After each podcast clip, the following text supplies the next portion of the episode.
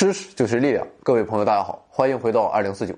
今天啊，我们来聊聊理想气体定律啊。它告诉我们什么？简单的说，理想气体定律告诉我们压力、体积和温度三者是怎样联系在一起的。那么高压锅就是典型的例子，它就是利用理想气体定律在做饭。这是因为压力升高后，水蒸气就更难以释放啊，于是沸点也就更高。而在低压环境中。水蒸气啊更容易逃走，所以沸点也就相对较低。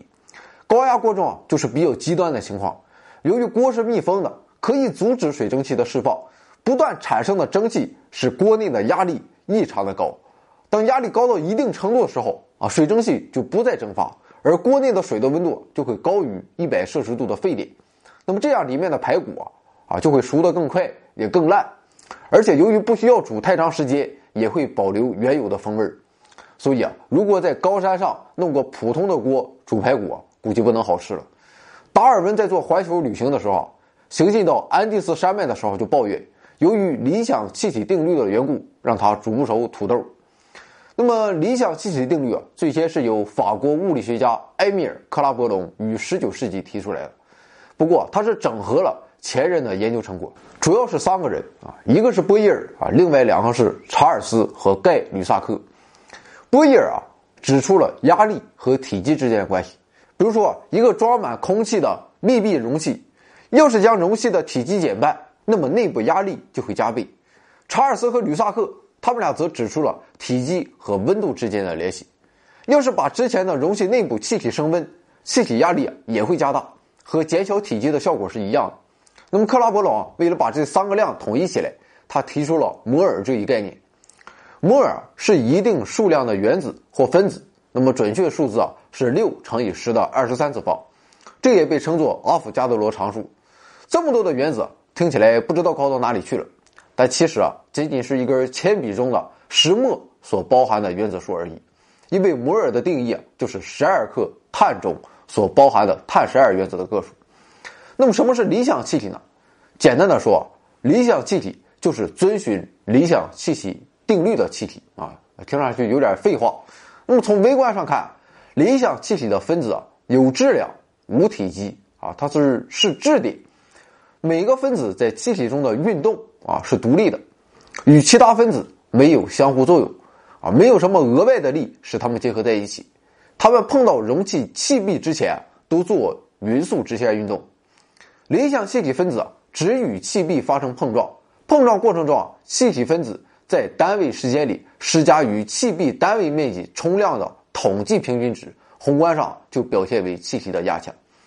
稀有气体，比如氖、氩、氙，它都属于单原子理想气体。一些小分子气体，比如氢气、氮气和氧气，也都表现出理想气体的特性。但分子较大的气体，比如说丁烷啊，它就不能看作是理想气体了。理想气体的原子就好比网球场中成千上万的网球。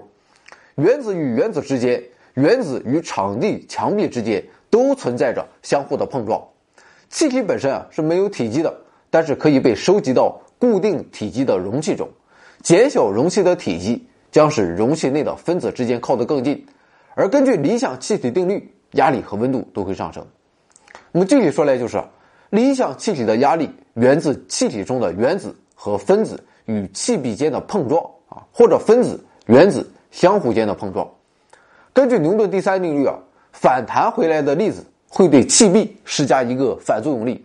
粒子与气壁之间的碰撞是弹性的，所以反弹回来时啊，粒子不会损失能量或者粘附到气壁上。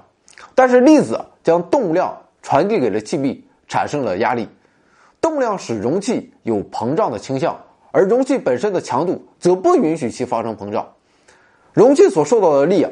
存在于各个方向，但是除了在与气壁垂直的方向外，其他任何方向上的力都是相互抵消的。那么，提高温度会加快粒子运动的速度，使得气壁上感受到的力更大。热量传递到粒子后，增加了分子的动能，使其运动速度加快。那么这样，粒子与气壁碰撞后传递的动量就更大，于是啊又进一步增大了压力。减小体积可以增加气体的密度，增加粒子。与气壁碰撞的频率，这也导致压力上升。那么同时啊，温度也会上升。由于能量守恒，分子在受限空间内运动速度会加快。那么以上这一大串就是理想气体的特点以及理想气体定律所告诉我们的。某些实际气体啊，并不严格遵守理想气体定律，比如说上面说到的丁烷啊，像丁烷这样由较大或者较复杂分子组成的气体啊，在分子之间会有额外的力存在。那么这意味着这种分子比理想气体中的分子更容易聚集在一起。那么这样的粘滞力可能是受组成分子的原子所在电荷的影响。在高度压缩气体或者冷冻气体中，分子运动较为缓慢的气体中，这种情况尤为明显。实际上，像蛋白质或者脂肪一类的粘性分子啊，是从来不会变成气体的。再者，海拔与压力、温度的关系啊，我们就很熟悉了啊。开头已经说过了。这也是理想气体定律的一个旁证啊，我就不赘述了。如果我们飞越高山进入外太空，那里的压力接近于零，但就和绝对零度一样啊，它不可能真的是零，因为在宇宙中不存在不包含任何原子的绝对真空，总有一些零星分布的原子会碰到你，那么密度大概是每立方米几个氢原子。古希腊哲学家柏拉图和亚里士多德都认为啊，绝对真空不可能存在，因为无是不可能的。看来这两位老同志说对了，现在的量子力学理论也不认可真空空无一物的想法，而是认为真空中时刻充斥着瞬生瞬灭的虚粒子对儿。宇宙学甚至提出，空间可能是一种负压强，它表现为暗能量，会加速宇宙的膨胀。那么这样看来，大自然真的是厌恶真空的。添加微信号 d i r a c 二零四九，进入群聊大讨论。我们诚邀八方贤士做点微小工作，分享人生经验，提高知识水平，努力改变自己，争取改变世界。有思想的人往往是不合群的，直到他们来到了二零四九。